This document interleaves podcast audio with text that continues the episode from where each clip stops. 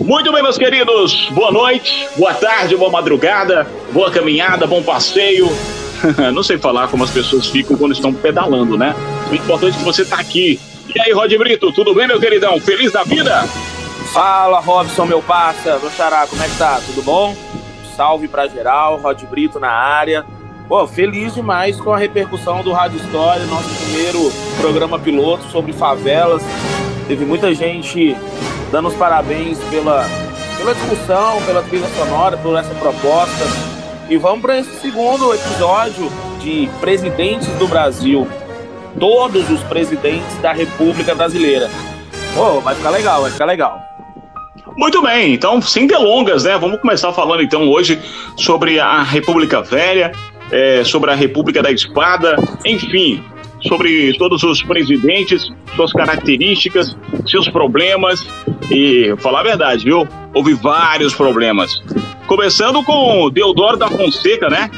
Que é o primeiro presidente do Brasil em 1889 e 1891. Entre esse período, é, segundo o Arquivo Nacional, né, Deodoro da Fonseca, né, foi um militar nascido na cidade de Alagoas muita gente achava, né, e muitos republicanos achavam que esse no, nessa nova forma de governo, né, o Marechal iria trazer uma forma diferente, né, completamente diferente do que fora antes com o imperador Dom Pedro II. Mas não, né, Rod Brito? As coisas não, for, não foram tão uh, descentralizadoras assim, né, querido? É, a gente tem que, que primeiro analisar o contexto, né, né, Robson? Porque assim, é um momento de transição. Uh, dois grupos, à primeira vista, tão diferentes se unem para proclamar a República no Brasil. De um lado, a elite latifundiária, grande proprietária de terras. Do outro lado, o exército brasileiro, principalmente, né, impregnado ali do ideal positivista. E uh, dois grupos que, no primeiro momento, pareciam tão diferentes se unem para fazer esse processo de transição. Então, assim, quando o Manuel Deodoro da Fonseca, o Marechal Deodoro da Fonseca, assume a presidência, pairava sobre ele ainda uma grande desconfiança, porque o Deodoro era amigo do Dom Pedro, ele era amigo pessoal do Dom Pedro II. Então, pairava uma desconfiança se ele teria condição de fazer essa transição e essa mudança que você mesmo disse. Então, assim, é um período conturbado, é, é, sempre lembrando que a proclamação da República se dá no dia 15 de novembro de 1889, e essa data, 15 de novembro, é a data escolhida para posse dos presidentes que se seguem a partir desse momento. E num primeiro momento, só para o nosso ouvinte lembrar, o Deodoro assume de maneira provisória, né? Ele, ele tiveram que convencer o Deodoro a ser presidente da República. Então ele assume momentaneamente, mas é um momento de transição, você está correto razão, coberto de razão. Muito bem, é, a gente fez esse, esse aparato aqui, essa introdução, é, falando um pouco sobre as características e os motivos né, pelos quais Deodoro entrou no poder e, e essa forma de governo ainda meio é, é desconfiante, né, digamos assim é, para vocês entenderem de fato o, todos os contextos né, da época. Mas a gente vai trazer um, um basicamente um, um bate-bola, né, Rod Brito, para gente, para vocês entenderem e para vocês também, para o fácil entendimento e para vocês também poderem anotar aí é, esses presidentes e as suas principais características. Correto, Rod? Não, é isso. A, a, nossa proposta é fazer com que o ouvinte tenha um material de consulta, um material de, logicamente, de entendimento do que é essa república presidencialista brasileira desde 1889 até os dias atuais. Então, assim, Marechal Deodoro da Fonseca governou o Brasil de 15 de novembro de 1889 até 23 de novembro de 1891, um momento conturbado da história entre, entre 15 de novembro de 1889 e o início de 1891, né, fevereiro de 1891, quando é promulgada a Constituição, é um governo provisório. A partir de fevereiro de 1891, já passa a ser o mandato oficial do Deodoro da Fonseca. Certo. E como as principais características, né, a gente pode citar aí, é, principalmente a separação entre igreja e Estado, né, Rod? O Estado, dessa forma, passa a, a ser laico, apesar de o catolicismo ser, na época, a religião com o maior número de seguidores e fiéis, Temos aí também a extinção do padroado, né? O Estado passava a não mais intervir nos assuntos da igreja. Tem a instituição dos casamentos civis também a partir de então a laicização dos cemitérios. Até aquele período, né, só poderiam ser sepultados aqueles que tivessem sido batizados na igreja, na religião católica. É, é, tem o código também, né? É, a criação do Código Penal Brasileiro, que a partir de então a reforma do Código Comercial, eu acho uma coisa, é, uma das coisas mais importantes também e interessantes, né? Que em 1891 foi promulgada a primeira Constituição Republicana do país. E aí que tá, né? Vem a inspiração liberal e próxima ao modelo norte-americano. E a questão das províncias também, que não pode faltar, né, Rod? As províncias aí foram transformadas em estados federados a partir de então. uma das principais características do governo aí de Deodoro da Fonseca. Você está coberto razão. E aí nós temos a transformação dos estados, né, como nós conhecemos, a divisão né, do, em três poderes, executivo, legislativo e judiciário, é, é, aí a extinção do poder moderador, que era a cargo do imperador Dom Pedro II, o fim do Senado vitalício. Mas eu acho que uma das marcas mais emblemáticas desse curto período do Deodoro, que foi um período conturbado, é a questão econômica, né? Ele chama o Rui Barbosa para ser o seu ministro da Fazenda com uma incumbência do Rui Barbosa gerar uma modernização da economia brasileira, só que a proposta do Rui Barbosa de liberação de crédito, de facilitação, de desburocratização do crédito, de emissão de papel moeda, acabou mergulhando a economia brasileira num caos e esse caos econômico foi sentido, e isso é muito importante, foi sentido pelos próximos presidentes, os próximos mandatos, né? Então, a, a, tanto é, tanto é que o Deodoro, num, numa situação de instabilidade, acaba renunciando, né? O Deodoro acaba renunciando ao mandato de primeiro presidente da República. E temos a questão do, do voto, que há uma mudança, né? Mas ainda é aquela questão da mulher, né? Que vai mudar a partir da era Vargas, é, os padres, os analfabetos. Os analfabetos vai, vai demorar muito mais tempo que isso, né, Rod? É, exatamente essa questão. A, a questão do, do voto é o momento de avanço né, na questão política do Brasil, porque o voto deixa de ser censitário o sufrágio ele é masculino para homens maiores de 21 anos alfabetizados. Foi o que você disse, né? As mulheres vão demorar ainda para conquistar o direito ao voto, a serem votadas. E isso é uma marca muito característica de uma sociedade que historicamente foi patriarcal. Muito bem, então vamos lá então, né? Porque após a renúncia de Deodoro da Fonseca, entra aí Floriano Peixoto, que é o vice-presidente na época. E aí, Rod Brito, eu vou ter que fazer essa pergunta para você, porque é uma pergunta muito atual, mas eu acho que é muito pertinente, porque é, instituiu a República em 1889. E aí, Deodoro da Fonseca não trouxe essa república propriamente dita. E aí, chegamos com Floriano Peixoto. E aí a pergunta: cadê a República, Rod Brito? É, essa pergunta, essa pergunta é válida, mas é, se a gente parar para analisar historicamente, essa república é uma continuidade em termos sociais daqueles grupos que já mandavam no Brasil.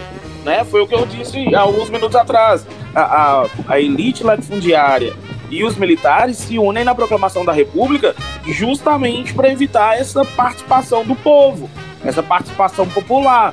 Se você faz um resgate histórico, os momentos bem emblemáticos da história do Brasil, como a independência em 1822, como a proclamação da República em 1889, foram feitas de maneira excludente, justamente para evitar que as camadas populares tivessem uma ampla participação.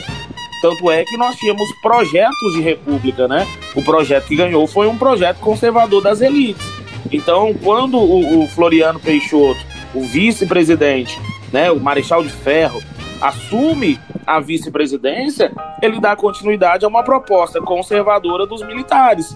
Ele vai, ele vai completar o mandato ali entre 23 de novembro de 1891 e 15 de novembro de 1894, muito no sentido de, de salvaguardar o interesse dessa elite, tanto latifundiária quanto conservadora militar. Sim, é bom, é bom a gente é, é, esclarecer para a nossa audiência com relação à revolta da Armada. Uh, quem proclama a República na questão das Forças Armadas foi o Exército. E a Marinha, como um, uma participante importante na Guerra do Paraguai, basta a gente lembrar da Batalha do Riachuelo, por exemplo, a Marinha também se considerava como uma participante ativa do governo brasileiro, só que foi excluída pelo Exército. Então, a primeira e a segunda revoltas da Armada, que aconteceram ali no Rio de Janeiro, ameaçando inclusive bombardear a capital, né, Rio de Janeiro naquele momento, os navios ah, apontaram os canhões para a enseada da Baía de Guanabara, no final das contas foi um, um, uma ameaça da Marinha querendo participação. E no caso da revolução, da revolta federalista do Rio Grande do Sul, é justamente essa divergência, né? Eu tinha um grupo pró-floriano, ou seja, um grupo centralista, e eu tinha um grupo que era contra o presidente Floriano e que desejava uma república muito mais aos moldes dos Estados Unidos, onde os estados podiam tomar suas próprias decisões. E aí, é, com o fim do governo de Floriano Peixoto, nós temos aí então entrando em cena Prudente de Moraes, entre 1894 e 1898. Eu acho, né, que é, é, a maior, o maior problema, né, que Prudente de Moraes é, teve mesmo no período foi a Guerra de Canudos, correto? Ah, com certeza, né? Com certeza o, o conflito popular, esse conflito messiânico, né? Com característica, forte característica religiosa, o componente religioso muito, muito marcado, né? O Antônio Maciel, Vieira Maciel, o Antônio Conselheiro liderando ali cerca de 20 mil pessoas no sertão nordestino. Não, sem sombra de dúvidas, essa foi a grande marca do governo Prudente de Moraes. Um governo que já começa economicamente instável por causa da crise gerada pelo encilhamento. E é importante a gente é, é, falar sobre o Prudente José de Moraes Barros, né, o Prudente de Moraes, que foi o primeiro presidente civil da história do Brasil. Essa é uma marca muito importante do governo Prudente de Moraes. Com a eleição do Prudente de Moraes, acaba o período que nós chamamos de República da Espada e inicia-se o período que nós chamamos de República Oligárquica, dominada pela elite latifundiária. E você falando da guerra uh, de Canudos, né? Há que lançar o olhar e voltar a pensar no que era o Nordeste do período uma região extremamente seca, sob domínio de uma elite latifundiária coronelista, com sertanejos explorados, que viram no Antônio Conselheiro um líder que conduziria esse povo empobrecido até a salvação.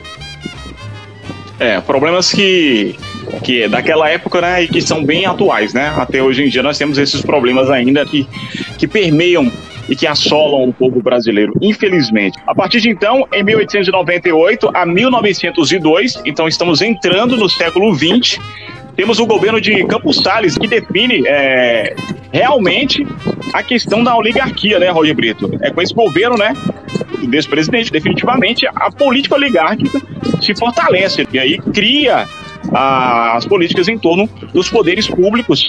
Temos aí o grande eixo Minas e São Paulo. Daí o nome Café com Leite, meu querido. Manuel Ferraz Campos Sales, né? Nascido em Campinas. É o campo o, apelidado de Campos Selos pela alta carga de impostos do seu governo. É exatamente isso. Ele vai costurar no seu governo as bases da, da política café com leite. A criação da, política dos governadores, vai atrelar né, os governos estaduais ao governo federal. É, no, é nesse governo do Campos Salles que vai instituir-se a comissão de verificação, garantindo parlamentares, né, deputados e senadores que sejam amplamente favoráveis ao governo, ou seja, tentando calar uma oposição política no Brasil. Ah, é Durante o governo Campos Salles, nós temos o primeiro grande empréstimo né, com a Inglaterra do período republicano, que nós chamamos de Funding Loan, para tentar equilibrar as finanças do governo brasileiro. Foi um período conturbado, esse entre 1898 e 1902. Ali por volta de 1900, você falou da transição, né? Início do século 20, o Brasil tinha aproximadamente 17 milhões 320 mil habitantes arredondando, né? Cerca que desses, desse montante, 64% vivia no campo. É, e nosso ouvinte pode anotar aí também, né, que a partir daí, desse governo de Campos Salles, que nós temos a prática do coronelismo, né? Uma das características também marcantes desse governo, é, mas que podem ser levadas né, aos demais governos posteriores. A questão do clientelismo né, e o favorecimento do governo federal com os estados, numa intensa troca de favores, né, que a gente conhece muito bem, além da autonomia das regiões, que ganharam plena força e poder, como você havia dito é, anteriormente, né, uma política conhecida como política dos governadores, que aí a, é, a gente atribui a Campos Salles a sua criação definitiva a partir de então o Law, né? É interessante isso, né? Essa questão de, de, de empréstimos, né? Para com o Brasil, porque é, não só o Campos Salles vai fazer isso, outros presidentes posteriormente, posteriormente também vai fazer isso, esse, esse tipo de, de empréstimo com a Inglaterra que a gente vai ver logo a seguir, né, não, Ruth? É, com certeza. Isso vai aumentar a dívida externa, isso vai colocar a economia brasileira numa condição de fragilidade e a gente tem que é, lembrar que o Brasil era um país agroexportador de maneira muito profunda naquele momento, né? O agronegócio ainda é uma das grandes marcas do Brasil na atualidade, né? O agro é pop, né? As uhum. campanhas publicitárias favorecendo o agronegócio. E nós tínhamos um produto de extrema aceitação no mercado internacional, que era o café. E por conta do, desse café, dessas exportações, muitas atitudes políticas, inclusive controversas, acabaram sendo adotadas. Mas a gente já já está falando, inclusive, do governo do próximo presidente, Francisco de Paula Rodrigues Alves, Rodrigues Alves, entre 1902 e 1906. É, ele que se revelou muito mais conservador, né, que os aliados é, do que os aliados das ideias republicanas, né? Atua dessa maneira acima dos partidos políticos, colocando suas ações de governo para além, né, dos simples, dos simples interesses regionais. É um cara com a ideia mais centralizadora, né? Seu governo foi marcado por um crescimento para além da, da, exportação do café, aí nós temos um ponto bem interessante, que é a questão do ciclo da borracha, que alcançou níveis internacionais. Outras características importantes, depois você pode falar um pouquinho mais sobre a questão do ciclo da borracha, se você quiser, Rod Brito, tá bom? É, uma das características desse governo também foi o enriquecimento por meio das exportações do café. Claro, o café o principal é, fator econômico brasileiro na época. E em 1903, aí nós temos uma mudança no mapa brasileiro. Né? porque pelo Tratado de Petrópolis, Rodrigues Alves aí, ele compra o atual estado do Acre, é, da Bolívia. É, e é exatamente nesse ponto que eu gostaria de chamar a atenção do nosso ouvinte, né? É, é, claro que o café era o nosso principal produto de exportação naquele momento, mas não era o único. Né? Nós tínhamos outros produtos de destaque na nossa pauta de exportações. O, o algodão do Maranhão, que teve um papel importante ali durante o período da Guerra de Secessão nos Estados Unidos. Então, o algodão maranhense ganhou espaço no cenário internacional. Com o fim da Guerra Civil norte-americana, o algodão maranhense se retrai. Ah, cacau, fumo, couro, outros produtos de exportação, mas sem sombra de dúvidas, a extração de látex e a produção de borracha foram a, a, atividades de destaque na questão econômica do Brasil entre 1880 por volta de 1920 ah, nós chamamos esse ciclo da borracha eu sempre chamo a atenção dos meus alunos com relação à questão da borracha por conta da aquisição do nosso último território geográfico, né, como você disse, a questão do Acre, mas também no contexto histórico econômico. Nós estávamos passando pelo período da segunda fase da Revolução Industrial. Então, dentre as, as indústrias que estavam em pleno desenvolvimento, estava, logicamente, a indústria automobilística. E a demanda por borracha, depois da, da descoberta da vulcanização da borracha por Goodyear, acabou, sem sombra de dúvidas, fazendo a extração da borracha, a produção de borracha ali na região amazônica, uma atividade extremamente atrativa. Tanto é que eu tive um grande fluxo de imigração de uma população empobrecida do Nordeste para a região norte do país. É muito interessante isso. E como é rico, né? É, entre aspas, eu estou usando a palavra rico no sentido de informações esse sentido de esse governo de Rodrigues Alves, né? Porque além desses fatores que nós acabamos de citar, nós temos a questão da remodelação do espaço urbano do Rio de Janeiro também, né?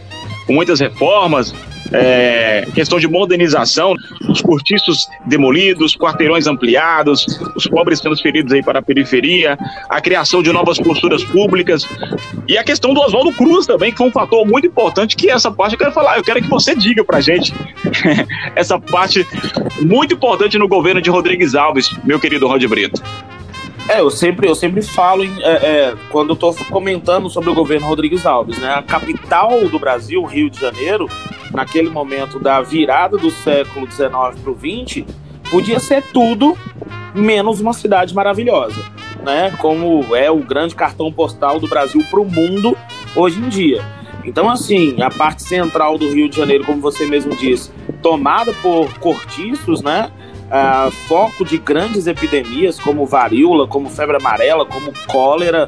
Uh, era, uma, era uma cidade mal estruturada, uh, com nada atrativa, com uma população empobrecida ocupando a parte central. E aí o presidente Rodrigues Alves chama o engenheiro Pereira Passos e, como prefeito da, do Rio de Janeiro, dá a ele uma responsabilidade a responsabilidade de modernizar, remodelar, transformar o Rio de Janeiro numa espécie de Paris dos trópicos e as ações de infraestrutura uh, empreendidas pelo prefeito Pereira Passos, juntamente com a ação epidemiológica, né, é, empreendida pelo médico sanitarista Oswaldo Cruz, tentaram, de uma certa maneira, remodelar a capital e automaticamente acabar com esses focos né, de epidemias que o Rio de Janeiro havia se transformado. Nós comentamos, inclusive, no nosso primeiro episódio, né, sobre no, no, nosso episódio piloto sobre a formação das favelas no Brasil, que é um momento em que a população empobrecida toma conta da região periférica de morros do Rio de Janeiro. E a população, sem entender todas essas ações, né, uma população de baixa instrução, entende que as ações são para matar a população pobre. Eles destruíram as, os cortiços, as nossas moradias. Nós tivemos que ir para a parte periférica. Agora vem com uma tal vac... que dizem que é vacina contra a varíola, mas só pode ser para matar pobre.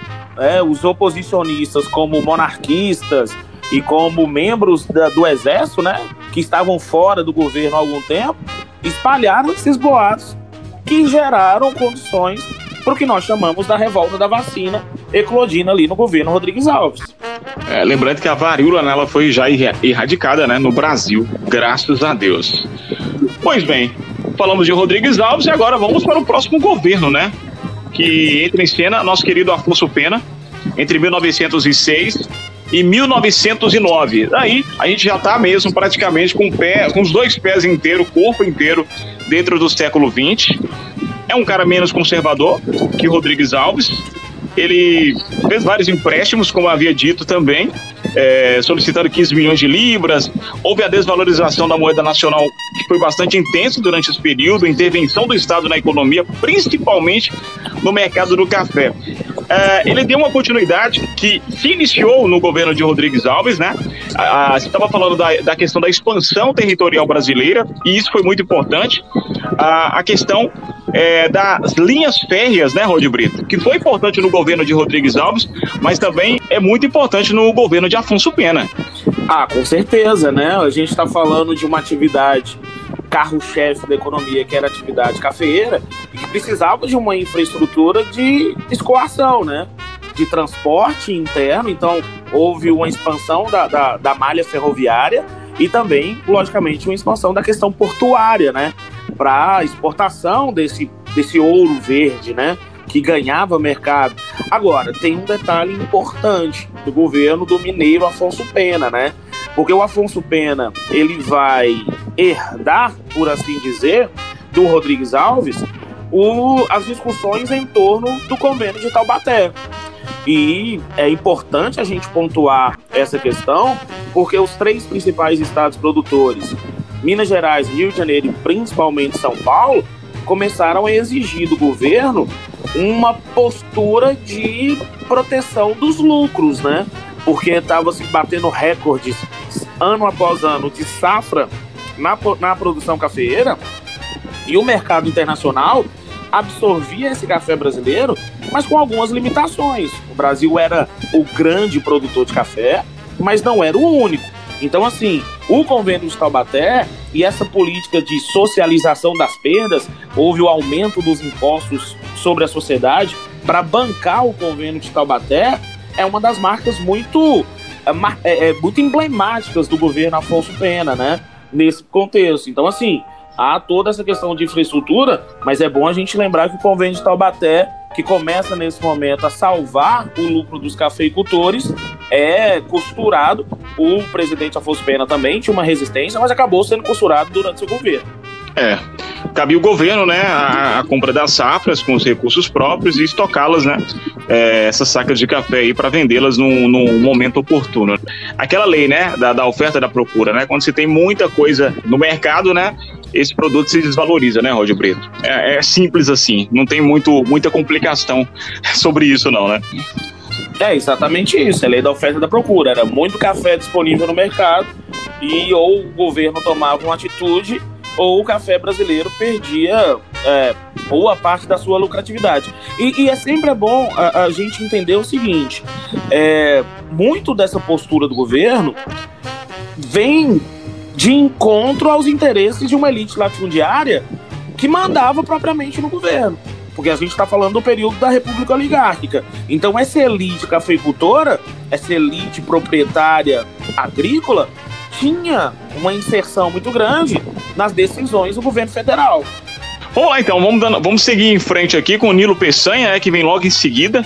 Nilo Peçanha ele vem de 1909 a 1910. Por quê? Nilo Peçanha entrou e ficou tão pouco tempo? Porque Afonso Pena era para ter governado é, no Brasil até o ano de 1910. Portanto, ele faleceu, né? Um ano antes de findar o seu mandato. E aí assumiu o Fluminense. Olha que, olha que perigo, né, Rod Brito?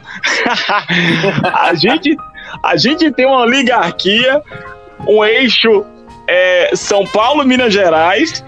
E aí, por ocasião do destino, um Fluminense, o Nilo Peçanha, no caso, vice de Afonso Pena, entra em cena. É um cara que ficou muito pouco tempo no poder, mas teve uma influência gigantesca é, na história do Brasil a partir de então, né, Rod Brito? Conta pra gente. é, ele ficou pouco tempo, né? Ele só completou o mandato do, do Afonso Pena, que uh, era o presidente de fato, mas esse pequeno espaço de tempo foi suficiente para, por exemplo, ele dar um impulso ao ensino técnico profissional, reorganizar o Ministério da Agricultura, criar o serviço de proteção ao índio, né? Então, assim, uh, foi um período curto, mas com ações que tiveram alguma repercussão.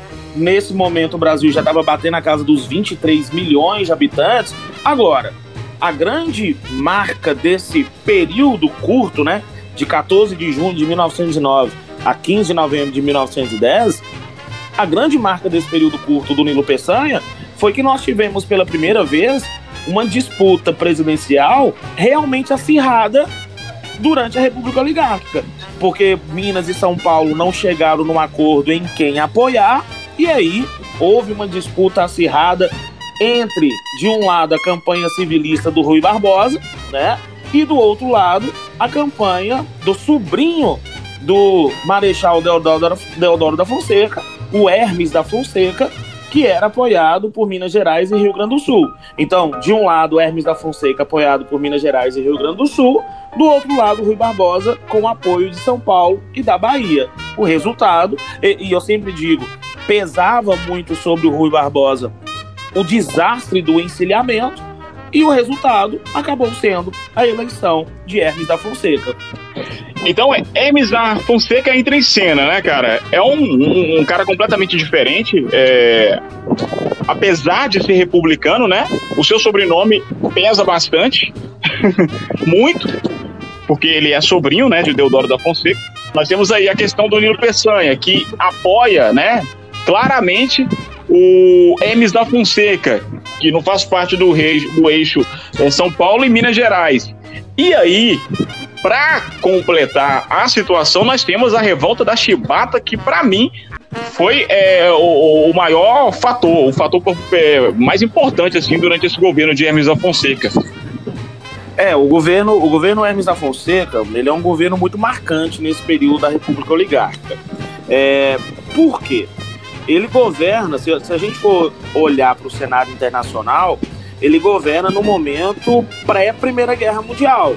Né? A Primeira Guerra Mundial vai eclodir ali em 1914, então ele governa nos quatro anos imediatamente anteriores à Primeira Guerra. Então isso só já dava um cenário de instabilidade também para o Brasil. No caso interno, na questão da problemática interna, foi um momento de desgaste entre Minas e São Paulo. Uh, o Hermes da Fonseca apoiado por Minas Gerais, gaúcho, né? Mas apoiado por Minas Gerais, acaba chegando à presidência.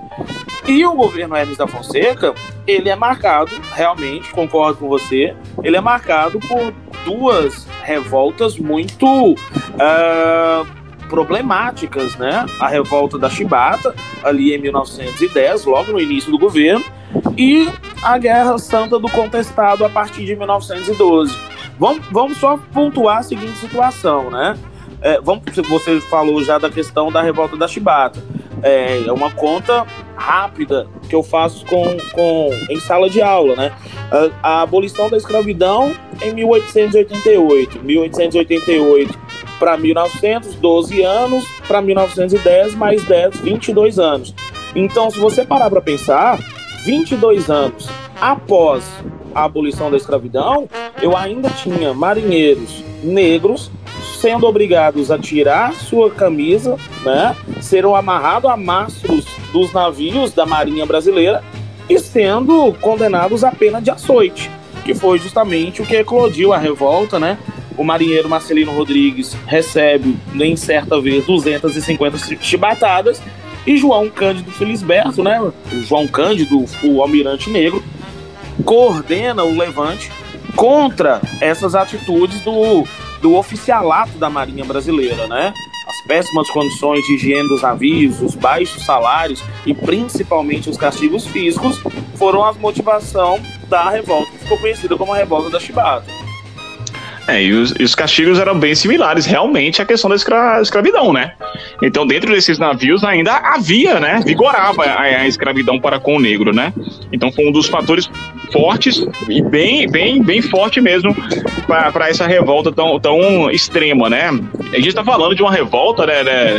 Canhões foram mirados é, para a capital brasileira na época, né, cara? É importante a gente pontuar que essas reivindicações dos marinheiros durante a revolta não foram atendidas imediatamente. Na verdade, o Hermes da Fonseca, ele meio que não deu a importância devida ao movimento.